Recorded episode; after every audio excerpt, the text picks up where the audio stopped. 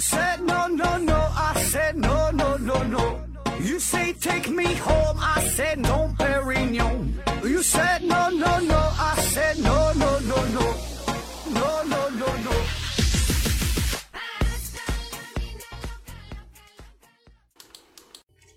拼命探索，不计后果。欢迎您收听思考盒子。首先，温馨的提示大家一下：听思考盒子找到错误、纠正成功的朋友们，赶紧呢微信联系我。已经有很多位好朋友成功的领取了我们公司的巨额奖赏。具体的联系方式是：我的私人微信号是思考盒子的拼音思思考考和和子子。然后呢，会有财务部门的专人负责给您转账。继续武器进化史系列，上一期节目我们说了木仓枪，这期呢我们就聊聊火包炮。现在呀，整的反正我是草木皆兵的，呃，好像说啥都是敏感词，呃，整不好呢就得下架，就得重发。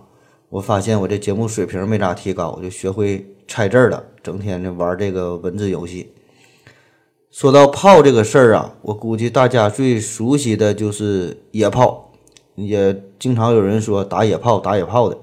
我也挺纯洁的，不知道是啥意思啊。然后呢，就上网啊，就百度一下，就搜这个具体的是什么意思。一看呢，说这个野炮是炮兵装备的一种，一开始呢，它指的是比较小的，能伴随野战部队前进的火炮，供野战炮兵使用。主要呢是和装在这个堡垒里的要塞炮或者是工程炮相区分。那么使这个野炮战术发扬光大的是拿破仑，他给这些大炮啊就安上了更大更方便的轮子，所以呢它才能更快的移动，就更方便了。然后我就想看看这野炮长啥样呗，一般是多少口径的呀，多大的射程啊？然后呢就百度了一下图片。然后这一看呢，就耽误了我一个多小时的时间。这内容挺吸引人的。哎呀，原来说这个百度不是说要砸钱做 AI 吗？做 AI 哈，嗯，原来他这个做 AI 的意思啊，这个 AI 就是汉语拼音的 AI 哈，并不是 Artificial Intelligence 啊，是我误会了，就让他做 AI 吧。关于炮这事儿，咱们呢都知道，象棋里边吧就有炮。那在中国象棋的这个棋盘上，炮的进攻的特点就是中间得隔一个子儿，然后呢才能吃对方的子儿。这呢就很形象地描述了现实中火炮的一个进攻的特点，就是呢可以绕过中间的障碍物进行呢抛射攻击。这个象棋里边的炮呢还有一个特点，就是红色和绿色啊这个两个炮不一样，一个呢是火包炮，一个呢是石包炮哈。这呢也恰恰说明了火炮的进化史。这个石和这个包形成的这个炮字呢，呃，就象征着我们祖先最早呢就是用一个包啊兜住了石块，然后呢利用杠杆原理把这个石块啊给抛射出去，杀伤敌兵，所以呢就叫抛石机。你看这个抛和这个炮啊，这俩发音呢也很相似。我推测呀，这二者之间可能会有点微妙的关系。由于当时发射的这个炮弹呢都是石头这类的做成的嘛，所以呢是石字旁。这个这个炮字，后来就发明了火药，就呃改用这个火药来发射铁的弹丸，所以呢就改成了用这个呃是火字旁的这个这个炮字。你看，我就说我现在我猜字老厉害了。那么刚开始的这个投石机，一般呢一次只能装一块石头，就是抛射一次投一次，抛射一次投一次，呃，属于间歇性的发射武器。用咱今天的话讲，就属于单机发射，那么效率很低，操作不方便。后来呢，三国时期魏国人。有个发明家叫马钧，他呢对这个抛石机进行了改进，利用这个车轮不断转动的原理，制成了一种这个转轮式的抛石机，称为这个车轮炮，这样的效率就提高了。但终究这些呀，还都属于冷兵器时代。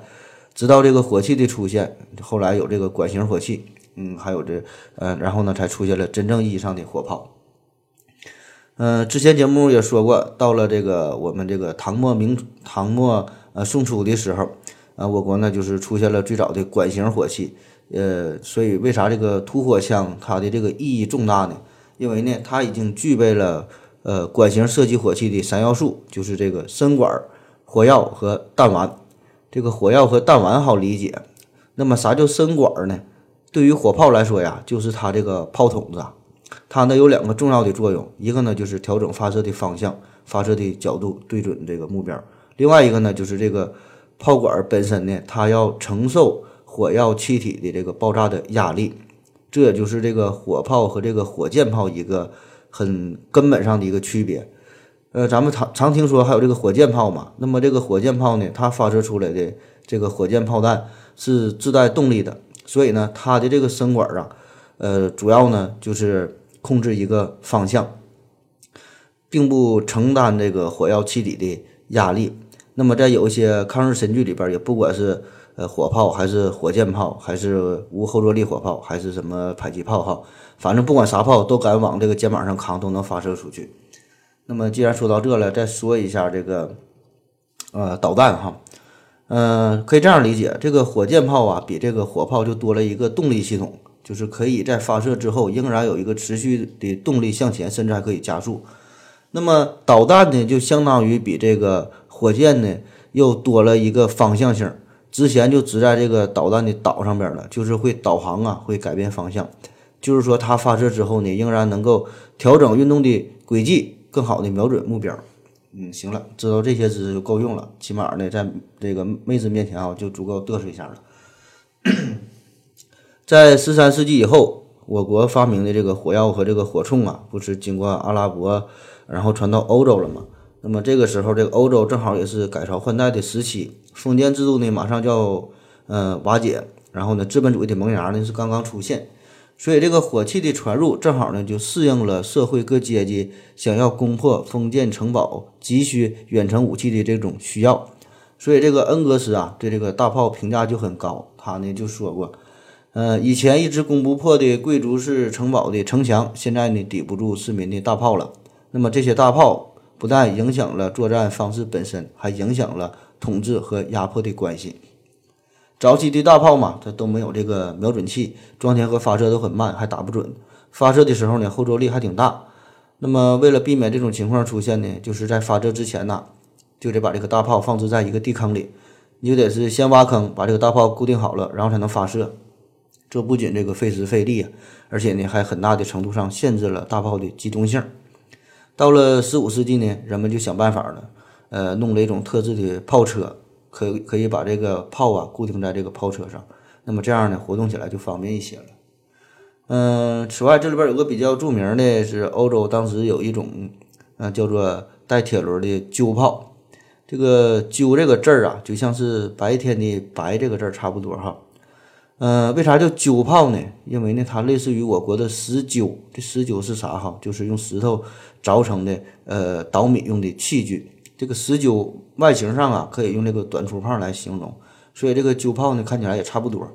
嗯，现存于英国爱丁堡的有一门这个鸠炮，叫做蒙斯梅。这个炮呢重达五吨，口径呢是五百零八毫米，使用的是球形铁弹丸，射程可以达到一点六公里。那么就在这段时间吧，人们呢也是越来越深刻的认识到了一个问题，就是想让这个呃火炮。射程呢更远，精度更高，杀伤力更大的话，那么这个炮身的这个长度啊，就是越长越好，就是使得这个炮身的长度，呃，得是炮的口径的二十倍，或者是二十倍以上，那才更理想。由于这个管状火炮的这个炮弹，嗯，在这个炮筒内吧，受到的这个推进药产生的气体作用时间长，那么呢，这个时间越长的话，这个。呃，炮弹的这个出速呢就越高，这能量呢就越大，那么呢射出的呃就越远呗，威力就越大了。那么这个这个呢，也就是这个火炮倍镜的概念，也就是说这个炮身的长度与这个口径的比例，这也是这个现代火炮分类的一个重要的依据。嗯，这个倍镜是在这个四十五倍以上的，通常呢就称之为加农炮；倍镜在三十九倍在三十九倍以下的呢，通常呢就叫做榴弹炮。那么介于这二者之间呢，就是加榴炮。当然了，这个二战之前和之后，以及不同的国家吧，这个标准呢也是略有不同。但是呢，大概的道理呢那是一样的。在十六世纪前后，这个火炮呢又有了一个新的进步，就加上了一个炮架子。那么有了一个这个炮架子呢，这火炮活动啊就更方便了一些。呃，可以这个呃很好的调整这个射击的角度嘛。到了十七世纪初，这个欧洲就是相继出现了一些新式的大炮。呃，前文前期节目中我们也说过，有这个弗朗机炮啊、红衣大炮等等，咱就不详细说了。但这些炮呢，都是这个滑膛炮啊，就内壁是光滑的，发射的这个呃炮弹呢，也都是这个实心的弹哈。但是这种这个这个实心的这个球弹呢，这个装填的非常的不方便，这威力也小。后来就改改进嘛，出现了这个长圆形的炮弹。那么长圆形这个炮弹虽然它的装弹量比较多，杀伤威力呢也大一些，但是呢它在空中飞行很不稳定，就是总是东倒西歪的。那么怎么办呢？人们呢就从这个陀螺上啊受到了启发，就发现呢这东西它一转呢它就稳定，所以呢就在这个这个炮管的内壁上刻上了这个膛线，就螺旋线呐。那么有了这个膛线之后呢，这炮弹就是转圈飞出去，那么这时候呢它就稳定多了。那么在这个线膛炮实验成功之后，也就宣告着这个现代火炮的诞生。那好了，以上这些呀，是我们对早期火炮发展的一个简单的交代。呃，重点呢，咱们今天就说说现代意义上的火炮。现代意义上的这个火炮呢，就是以发射药为能源，发射弹丸，口径呢在二十毫米以上的深管武器的总称。你看这里边有几个非常重要的词儿哈。一个呢是这个二十毫米，这呢就是这个枪和炮的一个区分。另外呢，一个它叫深管武器哈，就是有这个炮筒子。那么这个火炮问世以后，伴随着战争规模的不断扩大，扩大科学技术的不断发展，各种各样的火炮啊，也就是相继而来了。什么榴弹炮啊、加农炮啊、迫击炮啊、激光炮啊，甚至是什么粒子炮等等哈，这都是啥意思呢？咱们就分别的说一说。第一个，咱先说说榴弹炮。榴弹炮这可以说是现代大炮的王国里边，呃，元老级别的人物了。早在十五世纪，这个榴弹炮呢就已经问世。它呢有这个射程远、打得准的优点，还有呢很好的机动性。它的这个弹道啊是比较弯曲的，所以呢适合于打击呃较为隐藏的目标，或者是这个进行这个地面射击的这个呃野战用。那么早期的这个榴弹炮呢，是由于这个身管比较短，所以呢，它这个射程啊就受这个受射程呢受到了很大的限制。所以呢，人们呢为了提高它的这个射程呢，就不断的拉伸它这个脖子。到了第一次世界大战的时候，这个榴弹炮的这个倍镜啊增加到了呃十五到二十二倍，它的这个最大射程呢可以达到十四公里，最大仰角呢是四十五度。到了第二次世界大战的时候呢，就不断改进嘛。它这个达到了二十到三十的这个倍镜，最大射程呢也是达到了十八公里，仰角呢最大呢达到了六十五度。而现在这个榴弹炮啊，这个炮身呢已经达到了口径的三十到四十四倍哈，最大仰角可以达到七十五度。呃，这个炮弹呢，呃，射程可以达到二十四公里。那么如果呢再用这个呃火箭增程弹哈，就自带动力的，那么飞的那就更远了。第二个呢是说说这个加农炮。长长脖子加农炮，加农这个词儿啊，是根据英文单词 cannon 哈这个词儿音译而来的。原文呢，这个 cannon 哈，这就是长圆筒，就是管子的意思。我原来一直以为这个词儿和这个佳能啊，就卖照相机的那个，还有一个世界名水叫卡农嘛，我合计这三个词儿是是一样的英文单词呢。然后后来才发现，嗯，他们差了一个 n 哈，还不一样。这个加农炮啊，是诞生于十七世纪。当时人们就是为了提高火炮的出速度和射程，然后呢，就是玩了命的往里边加火药呗，加火药越多，这劲儿越大呀。呃，当时用的还是这个球形炮弹嘛，但是由于这个炮膛的压力太大了，温度太高了，常常呢就炸膛啊，一炸膛搞的就是炮毁人亡。那么直到这个一八四六年，世界上第一门发射长筒箭头型的呃线膛炮露面以后，才使得这个呃高膛压的加农炮充分发挥它的特长。开始呢，人们主要是利用这种长脖子大炮对付呃有这个装甲防护的这种战船，因为这个打装甲呀，这个是这个加农炮的拿手好戏。它这个炮管非常长嘛，一般都是超过口径的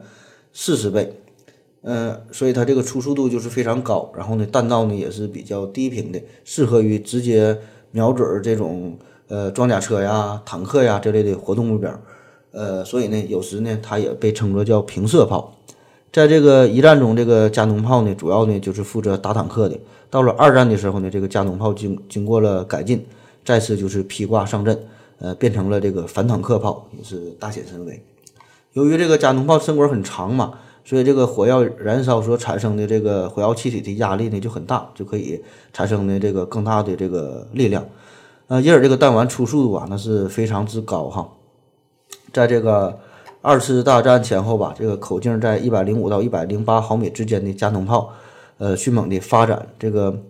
炮身呢，一般呢可以达到三十到五十二倍的口径，初速度呢可以达到呃每秒八百八十米，最大射程可以达到三十公里。那么装击到这个坦克装甲的时候呢，呃，就能产生很大的能量，呃，甚至呢能达到这个穿甲的效果。所以呢，这呢也是很好的满足了这个穿甲弹的要求。所以这个一般的穿甲弹呐，都是采用这个加农炮来发射的。在二十世纪六十年代，这个炮身呢，呃，进一步的拉长哈，达到了四十到呃六十倍的口径，初速度呢可以达到呃每秒九百五十米，最大射程可以达到三十五公里。那么如果实现这个使用的火箭增程弹哈，可以呢抛射到。呃，四十三公里以外，你想想，四十方四十三公里啊，这得是什么概念？就是四十三千米呗。那么，此外配用这个加农炮的这个炮弹呢，也是经过不断的改进。除了一般这个实心的穿甲弹哈，还可以用这个次口径的超速穿甲弹，还有这个尾翼稳定脱壳穿甲弹等等吧，各种各样不同的炮弹。那么现在这个。加农炮啊，以这个自行加农炮居居多哈。那么所谓的这个“自行”俩字儿，咱总听说自行火炮、自行火炮的，自行就是自己能够行走呗，就自己有动力性，嗯，自己能走道。另外一种呢，就叫牵引火炮嘛，牵引火炮就是得靠别的车牵引它，得拽它，得拉着它才能走。这个加农炮的射程啊，比其他的这个火炮呢射程都远。嗯，比如说美国的一百七十五毫米的这个自行加农炮，它的这个最大射程可以达到三十点七公里，而口径比它还大的二百零三毫米的榴弹炮，射程呢只有这个二十九公里。所以这个加农炮呢非常适合于远距离的攻击作战，呃，也可以呢，嗯，作为这个暗炮啊，对这个海上的目标进行攻击。其实到了现在吧，这个什么榴弹炮啊，加农炮。它俩之间的这个差别呀，也是逐渐的缩小，越来越模糊。现在各国军方，嗯，较为重视的呢，叫这个加榴炮哈，加榴炮就是加农炮和榴弹炮就合二为一了呗，把这俩的这个优点集中在一起。这东西呢，它就是不挑食，能发射很多种的炮弹，什么榴弹呐、火箭增程弹呐、呃底部排气弹等等吧，啥都行。还能呢发射这个打坦克的、打这个低空飞机的装甲弹呐、破甲弹呐、碎甲弹哈，给啥它就能发射出去啥。用这个大号装药和这个呃小射角的这个射击的时候，那么呢，它这个弹道呢就是比较低深，与这个加农炮就相类似了，就可能用于这个射击地面的活动目标。如果用这个小号装药，呃，然后呢加上这个大射角的这个射击的时候，它这个弹道呢就比较弯曲，这样呢就是接近这个榴弹炮的性能了。那么，由于这种炮，呃，有上述这些好处吧，所以呢，现在各国呢都在积极研制这种加榴炮。好了，歇一会儿。我要跟正南去尿尿，你要不要一起去啊？我也要去。哎，风姐，我要跟正南、阿呆一起去尿尿，你要不要一起去啊？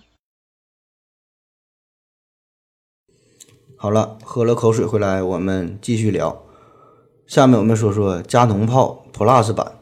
我们之前说的这个火炮倍镜的时候提到了，在一定范围之内，这个火炮的身管越长，它的这个初速度就越高，这个射程就越远。那么，假如我们让这个工程师啊把这个大炮的身管拉得很长很长，那么他不就能把这个炮弹送到地球上任何一个角落了吗？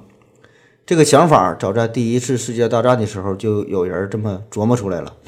而且呢，还真就弄出来一个长脖子的大怪物。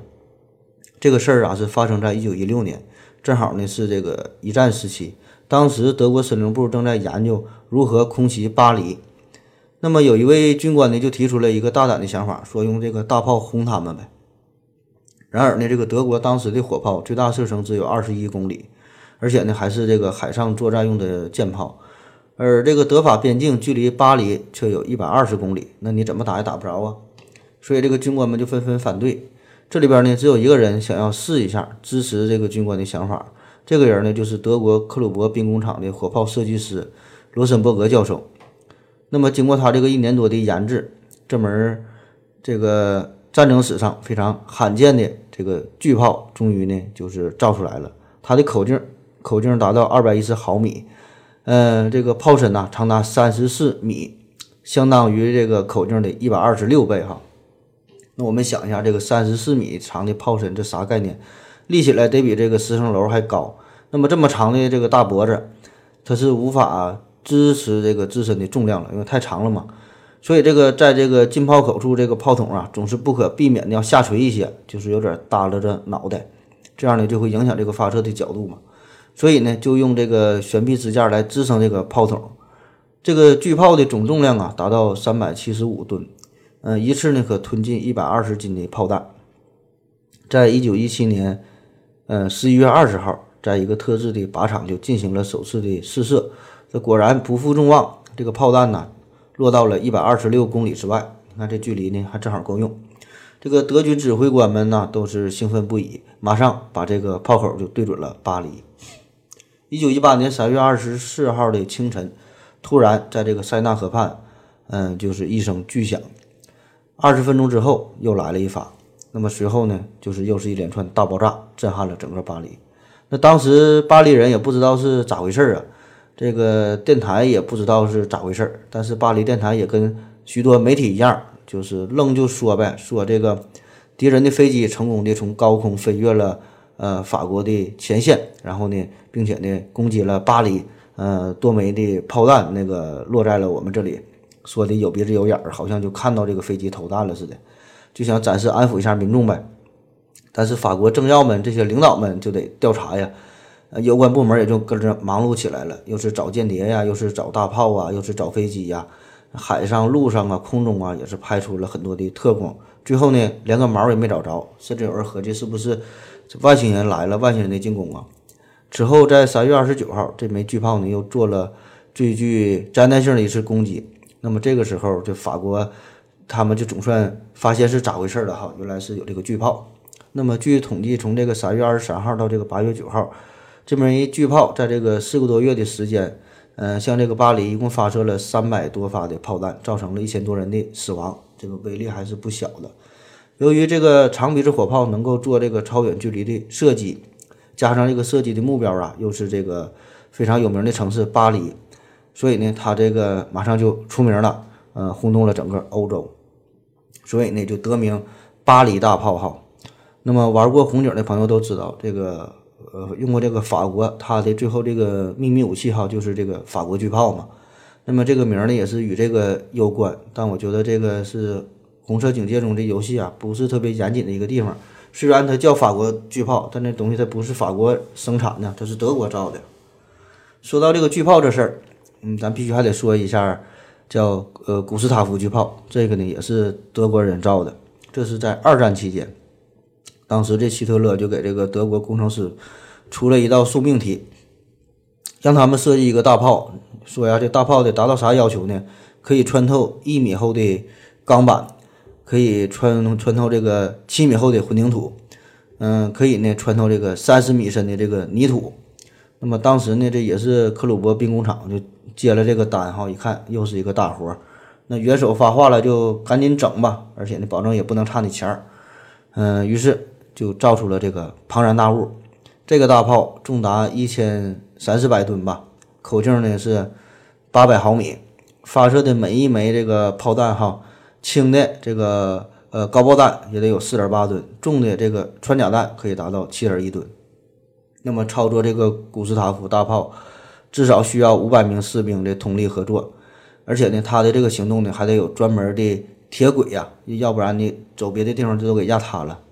那么咱都听说过这个这个马奇诺防线嘛，都说这马奇诺防线说它是个笑话嘛，就是呃表面看起来很坚固，但是实际上没有什么实用价值。其实你也不能完全这么说人家，起码呢这个马奇马奇诺防线它就是防住了这个古斯塔夫巨炮哈，这咋回事呢？虽然这个理论上来讲吧，这古斯塔夫巨炮就是为了炸这个马奇诺防线而制造的，就是它呢确实有能力。摧毁这个马奇诺防线，但是呢，由于它行动非常迟缓呢，它只能在特制的铁路上行驶，所以你想炸这个马奇诺防线，你得先往那边铺铁轨，所以等他到了这个马奇诺防线附近的时候，这法国人已经投降了，你也不用打了。这给希特勒气的，好不容易把这个大炮整去了，你说你不打了，你投降了，我他妈这一来一回这个铺铁轨的事儿我就不说了，我这油钱都不够啊，天儿怕冷，我还特意加的负二十号的柴油，你说我这找谁说理去？这个古斯塔夫巨炮 真正发挥一点作用啊，呃，有一次呢是这个对苏军的一个阵地上，把这个苏军精心制造的一个永久性的防御工事呢，就给直接给炸的稀碎稀碎的，就三十多米深的这个防御工事直接给干废了。你别说哈，人家这个兵工厂啊，真是说到做到，说三十米深给你炸开，真就给炸开了，而且呢还曾经摧毁了许多有名的这个炮台这些据点，之后还向这个波兰华沙。也是发射过呃很多枚的炮弹吧，之后呢也就没有什么呃重用的地方了。主要就是由于它这个太过笨重，往哪走呢也也不方便。你到地方这黄瓜菜都凉了。那么最终这个超级巨兽呢，并没有让这个濒临灭亡的纳粹帝国呀起死回生，最后是成了这个美军的战利品。但是希特勒他也不死心呐，这炮被人缴获了，那我就自己再造一个吧。他又造了一个多拉巨炮。嗯，这个炮啊，这个具体的数据咱是不知道了。嗯，有这个军事专家推断说，这个多拉巨炮啊，反正不比这古斯塔夫炮小哈。那么这炮也是没有什么真正的在战场上使用过，然后就在这个德军败退了嘛，就在这个途中呢，也是被拆了，因为他有个教训呢，上回被老美抢走了，这回可别被老毛子抢走了，所以还自己给他毁了得了。下一个火炮，那说说这个火箭炮。嗯，火箭炮哈，火箭炮呢是一种这个发射火箭弹的一种呢，呃，多发连装发射装置。它发射的这个火箭弹呢是依靠自身的发动机的这个推力进行飞行，所以严格上来说呀，它是也不能算作是火炮吧。但是我乐意讲哈，你管不着，我讲啥你就听啥。早在这个宋代呀，我国呢就已经制成了世界上第一支火箭。到了十三世纪的时候。欧洲呢也曾大量的使用过这种火箭武器，但是后来不出现这个线膛炮和这个反后座装置嘛？那么这样的这个火炮呢就大有提升，所以这个火箭炮呢就是被打入冷宫，就不被重用了。那么这个火箭炮这个东山再起呢，是在第二次世界大战的时候，这时候呢正是这个在苏德战场上，呃，纳粹德国对这个苏联呢发动了闪电般的进攻，来势非常的凶猛啊。那么为了对付这些虎狼之师，呃，当时这个苏军呢，就是给这个，呃，一个他们的兵工厂，呃，就是下达一个紧急命令，就是让他们呢，呃，赶紧造这个卡秋莎火箭炮哈。那么这是这个第一种被苏联于第二次世界大战世界大战中大规模生产并且呢投入使用的自行火箭炮。那么相较于其他的这个火炮吧，这种多轨火箭炮呢，能够迅速的将大量的弹药倾泻于。对方的这个目的地上，哈，注意哈，这里用的是“倾泻”俩字儿，而且呢，它的这个制作的价格啊，非常的低廉，非常容易生产。和其他的自行火炮相比呢，这个卡秋莎呢，它是装载于这个卡车之上的。那么这样呢，它的机动性呢就非常的好，能够一次呢，呃，这个投入大量的火力，并且呢，在遭到反攻的时候呢，这个可以迅速的离开，迅速的撤退。那为啥叫卡秋莎呢？当时生产的这款火箭炮呢，呃，是叫 M 八型，那么用的是这个共产国际呃俄文第一个字母就是 K 来给它呃命名的，并且呢印在了这个炮车上。那么由于这种新型武器当时呢是非常严格保密的，嗯，战士们呢也不知道这个东西叫啥名。那么这时候他们正好有一首流行歌曲，就是呃，正当梨花开遍了天涯，河上飘着。呃，柔曼的轻纱这歌哈，描述的就是这前苏联时期春回大地，一个美丽的景色。然后这时候有一个叫卡秋莎的姑娘，呃，对这个离开故乡去保卫边疆的情人啊，这种思念的这这个事儿。那么这里边的主人公就是年 年轻貌美的姑娘，就叫这个卡秋莎嘛。这个名字恰好也是字母 K 开头的，嗯，所以人们就根据这个字母 K 呀，就推测哈，也不能说是推测，就给这个武器吧，就起了个名叫卡秋莎。并且呢，很快在这个苏联军队里边就传播开来了。你听这个名儿呢是挺温柔的，这个苏联人都这么叫。但是这款火炮可是一点都不温柔啊！所以这个德军呐称这个卡秋莎火箭炮叫斯大林的管风琴哈，可想而知，瞬间得有多少个火箭弹飞出去，就跟不要钱似的。这个卡秋莎火箭炮是这个轨道式的自行火炮，呃，安装在卡车之上，口径呢是一百三十二毫米，一次齐射呢可以达到十六发，最大射程是八点六公里，可以在瞬间以这个密集的炮火对这个敌军呐进行这个大面积的轰炸，这样呢就会可以呃极大以这个极大的这个威力哈杀伤对方，也可以呢造成这个精神上的一种威慑，所以很快就在战场上这个扬名了。那么二战之后，世界各国呢也纷纷发展了自己的火箭炮，也推出了很多新的产品。呃，发射装置呢也是多种多样，有这个管式的，有这个圆筒式的，还有这个方笼式的等等。那么当今的这个火箭炮呢，基本都是采用的多连装自行式，口径呢大多在二百毫米以上。嗯，配用这个呃多种的这个战斗之中哈，并且呢已经开始这个配用以计算机为主体的一个火控系统。射程呢可以达到二十到七十公里，这样呢就弥补了战术地地导弹与这个深管火炮之间的一个火力的空白。嗯，下面我们再教另外一种无后坐力火炮。无后坐力火炮呢，就是发射的时候这个炮身呐就没有后坐力呗。这种火炮，呃，主要呢用于这个直接打击呃装甲目标，可以压制歼灭优生力量。那么这种火器哈。嗯，它呢，对这个反坦对这个反坦克呀，这个攻击呢也是非常有效。嗯，第一次世界大战期间，这个美国人戴维斯就用这个配重物这种平衡的发射原理呢，来发明了这个无后坐力的火炮。它就是把这个呃两颗弹尾相对的弹丸放在呢一根两端都是开口的这个炮管内进行发射。发射的时候呢，向前面发射的这个是真正的这个弹头，另一颗向后这个抛射出来的呢，这是一个假的这个弹头。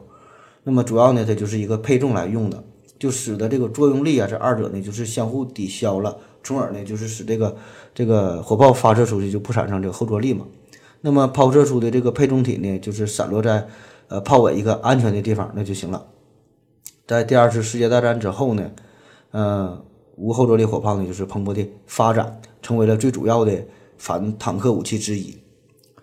嗯，现在的这个无后坐力火炮啊，它这个结构呢比较独特，这个炮尾呢都是有这个喷孔的。呃，发射这个炮身的后坐力被这个向后喷射的火药气体的这个反作用呢，就是相互抵消了，这也就是它不产生这个后坐力的一个原因。关于这个发射原理呀，它和这个。肩扛式的火箭筒有很多的相似之处，咱们在这个电视啊一些视频中呢，经常看到这种画面，就肩扛的这种呃发射的这个火箭哈。这个火箭弹呢，它呀飞离发射筒之后呢，靠的是这个火药的燃烧产生的这个燃气推力。那么之所以这个火箭弹离开发射筒的时候，你还能握着这个这个筒子哈。不产生这个后坐力，就是因为这个筒子的后面啊，它是直通的，它是开口的，所以这个燃气的向后喷射的这个力量哈，就直接的从这个筒子就是喷射出去了。那么这个无后坐力的火炮离开这个炮筒的时候，这个动力啊，实际上呢跟这个呃火箭筒呢是一个道理的，没有什么区别。这个火箭弹呢，但是它呢就是在离开之后呢，仍然呢。还能够呃有这个自身的动力，还能继续继续这个加速的飞行，所以这个是与这个无后坐力火炮的一个区别而已。在这个对付坦克方面啊，由于这个无后坐力火炮既可以发射破解弹，还能还能发射碎解弹，呃，也可以发射这个火箭增程弹等等吧。因此呢，对这个装甲目标的作战呢，优于一般的反坦克的呃火箭筒。在一九七三年第四次中东战争期间，埃及。第二步兵师在一场漂亮的伏击战中，曾用短短的三分钟的时间，便一举歼灭了以色列王牌军第幺九零装甲旅。那么事后进行这个清扫战场的时候，一统计，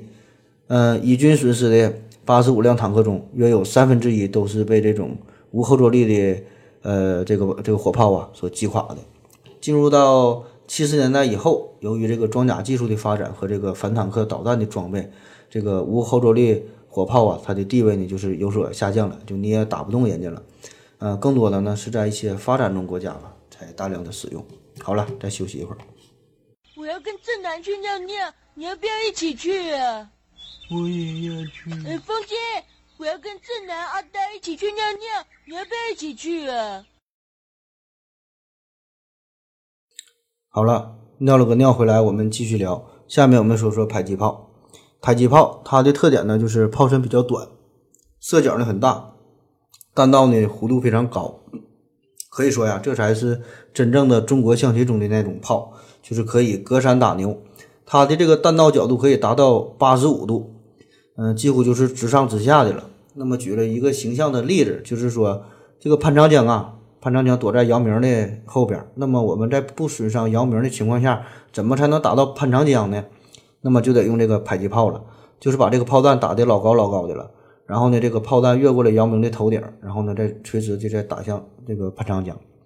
迫击炮另外一个特点呢，就是炮弹从这个炮口装填之后，依靠的是自身的重量下滑，然后呢是强迫激发出去，使这个炮弹射出去的。它呢还可以配备其他多种的炮弹。主要呢，呃，可以配备这个杀伤用的爆破弹，用于这个歼灭、压制敌人的有生力量，呃，甚至是破坏一些铁丝网这些障碍物等等。还可以呢，配备这个烟雾弹呐、照明弹呐等等这个不同的炮弹。其实这个迫击炮的发明吧，这个诞生也算是灵机一动，歪打正着。一九零四年，为了争夺在亚洲的利益，这个日本和俄国呀，就在咱们国家呢发动了，呃，爆发了一场战争。当时呢是这个俄国占领了旅顺口。然后日军呢，为了争夺这个要塞嘛，然后就采用这个挖壕啊、筑堡的这种方式，一点点的呢是呃逼近俄国人。那么当这个俄军发现这个情况之后呢，这个日军离他们已经是非常近了。那么这个时候吧，就这个敌人就在鼻子底下。那么你用这个呃常规的这些火炮打吧，你还这个还打不着，不得劲儿。你用这个轻武器打呢，这个力量呢还不够。所以呢，实在没有办法了，人们呢灵机一动，哈，就想出了用这个口径为四十七毫米的，嗯，海军用的这个呃一种这个火炮，把这个炮呢装在一个炮架子上，然后呢以一个非常大的仰角发射出弹头，那么呢结果呢就是把这个战壕里的这个日军呐，这个打的这个非常重哈，最后就打退了这个日军的进攻。那么这种应急中这个诞生的。呃，灵机一动的这个发明，这个迫击炮就诞生了。那么呢，这呢就给人们带来了一个很大的启示，就是这个弹道啊很弯曲的这种炮弹是近距离支援步兵的一个有效的火力。那么在第一次世界大战的时候，参战双方呢都常常的是躲在自己的战壕里。我们在之前节目也说了，就是双方都躲在战壕里嘛，所以呢那时候呢就是呃散弹枪，也就是霰弹枪哈派上了很大的用场，就近距离作战。那么，对于这种近距离作战、这种互相对峙，谁也不敢贸然进攻。这时候呢，便有人又想出了之前这个俄国人的这个发明，哈，就这个迫击炮。那么，经过一番研制，呃，一番改进，这个迫击炮就是大显神威。而在这个第二次世界大战之中呢，它的这个威力呢也是不小，哈。嗯，地面部队伤亡的人数，哈，据统计有百分之五十都是由这个迫击炮来完成的。嗯，下面再说说高射炮。高射炮，高射炮就是往高了射呗。高射炮呢，可以说是飞机的死对头。随着第一次世界大战的爆发，飞机出现在了战场之上，人们呢就开始着手要制造高射炮。当时呢，德国生产了一种七十六点二毫米的高射炮，这个威力不小。这个飞机啊也是不甘示弱，嗯，不断的提升自己的飞行的速度，并且呢，在这个机身上装备了机枪和这个炸弹，换以颜色。于是呢，高射炮呢也是加长了它的这个炮管，然后呢，呃，加上了更准的这个这个瞄准装置，也是提高了射速，提高了射程。那么在这个第一场较量之中吧，这个高射炮呢算是暂时了领先，弄得这个飞机呀，这个白天都不敢空袭，只好在夜间偷袭。但你在夜间也不好使啊，这高射炮呢也配备有这个大功率的探照灯，出来呢也能发现。就比如说，在这个一九一八年九月，这个德国马上就战败了嘛，所以最后也是拼死一搏，派出了五十架飞机想要轰炸巴黎。结果呢，只有这个一架呀，这是侥幸的生还，其余四十九架都被高射炮干下来了。第二次世界大战期间呢，这飞机又卷土卷土重来嘛。这时候这个飞机呀，无论是在结构上、性能上，都是有了一个质的飞跃，飞行的速度呢，轻轻松松就能达到。每小时七八百公里，飞行的高度呢也是可以达到这个一万多米哈。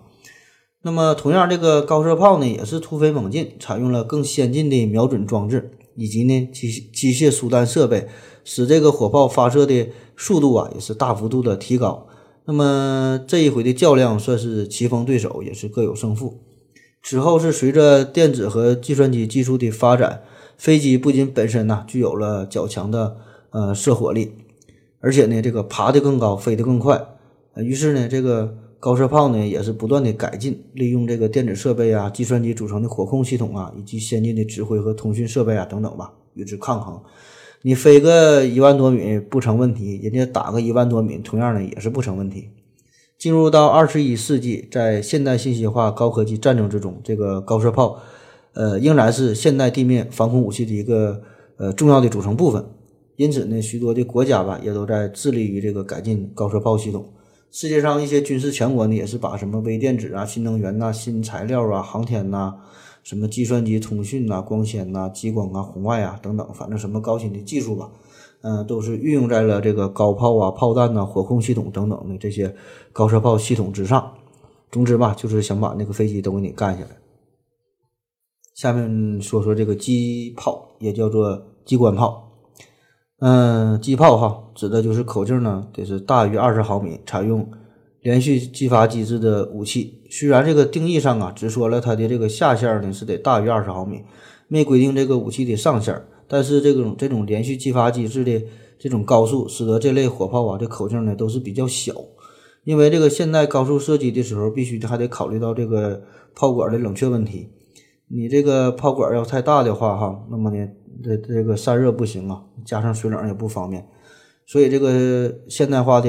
这个机炮的口径，一般呢都是小于三十毫米。作为一种这个轻型的炮种嘛，主要主要呢是给这个直升机呀。嗯，对地攻击机呀，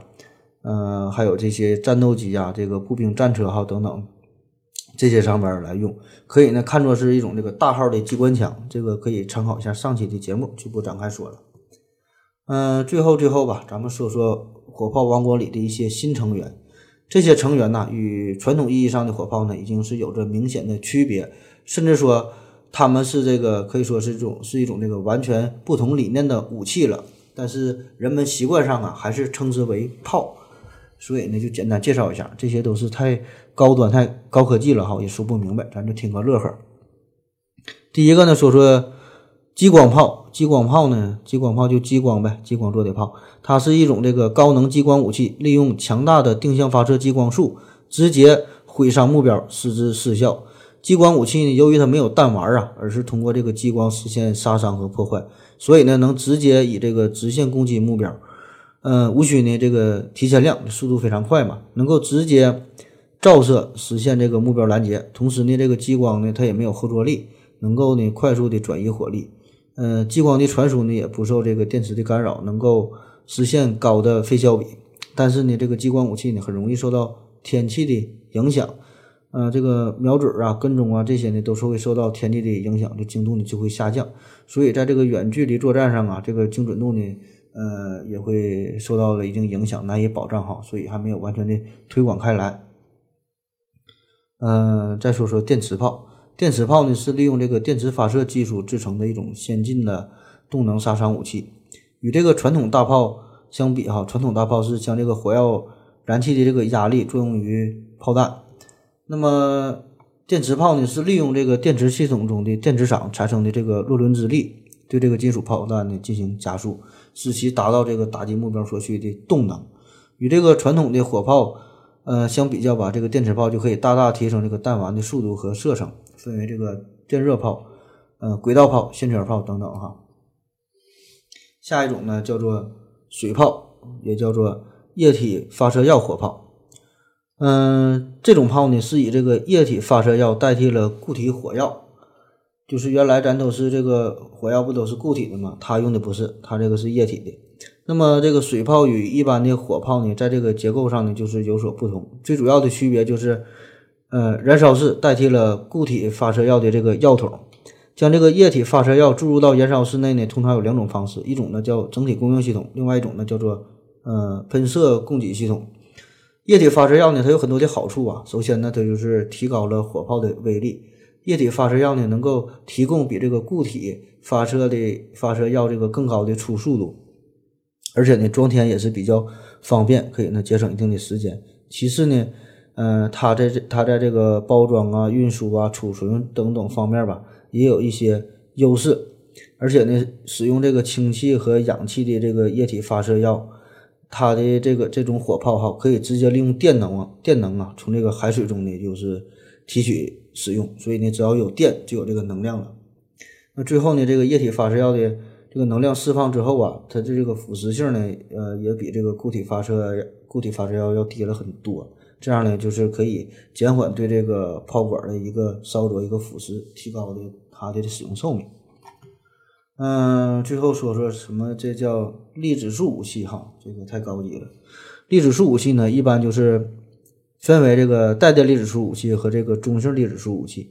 那么它们的作用原理呢，就是用接近于光速的速度发射出这个粒子流，通过这个聚焦呢，产生高能量的这种热效应。粒子束这种武器吧，粒子束炮哈，一般呢就是这种高能的散射或者是脉冲的方式进行发射。另外呢，还有一种叫微波武器哈，也是一种很有前途的一种射速炮，是利用这个聚焦的方式，将这个大功率的电磁波啊，急速呃射向一个目标，然后呢把它摧毁。反正这些东西吧，听这么一说都是太邪乎了，这里边的都是高科技，单拿出来一个都够咱们整一期节目了。等以后这些武器真正普及开，那咱们再聊也不晚。今天的内容呢就是这样式儿的了。一六二零年，英国哲学家弗朗西斯·培根说过：“我们应该注意到这些发明的力量、功效和结果。他们是印刷术、火药和磁铁。因为这三大发明，首先在文学方面，其次在战争方面，第三在航海方面，改变了整个世界许多事物的面貌和状态，并由此产生了无数变化，以致似乎没有任何帝国、任何派别、任何星球能比这些技术发明对人类事物产生更大的动力和影响。”火药的发明和火器的出现，改变了以往战争的格局，使人类社会有可能从封建社会进入进入到近代社会。因为火器使大家一律平等，持枪的平民胜过了无枪的绅士，等级制已不再是垄断阶级的手段。谁手中有军队、有火枪、有火炮，他就拥有了权力，能用自己的声音发言。进而掌握历史的进程和自己的命运。感谢您的收听，谢谢大家，再见。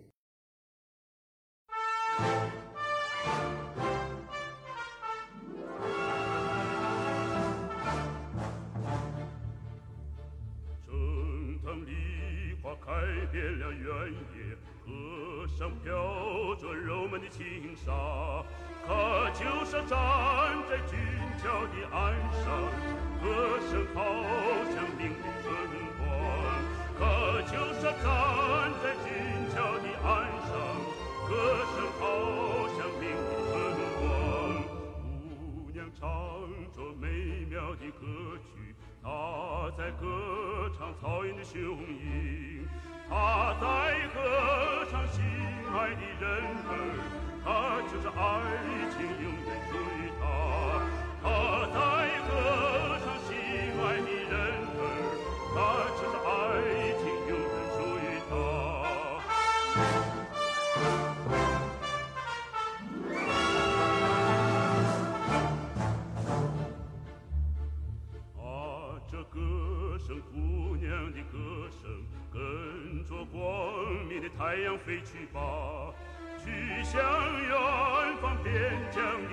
是把喀秋莎的吩咐传达去向远方边疆的战士把喀秋莎的吩咐传达驻守边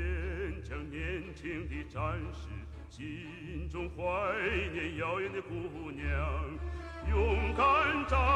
斗保卫祖国他就是爱情永远属于他勇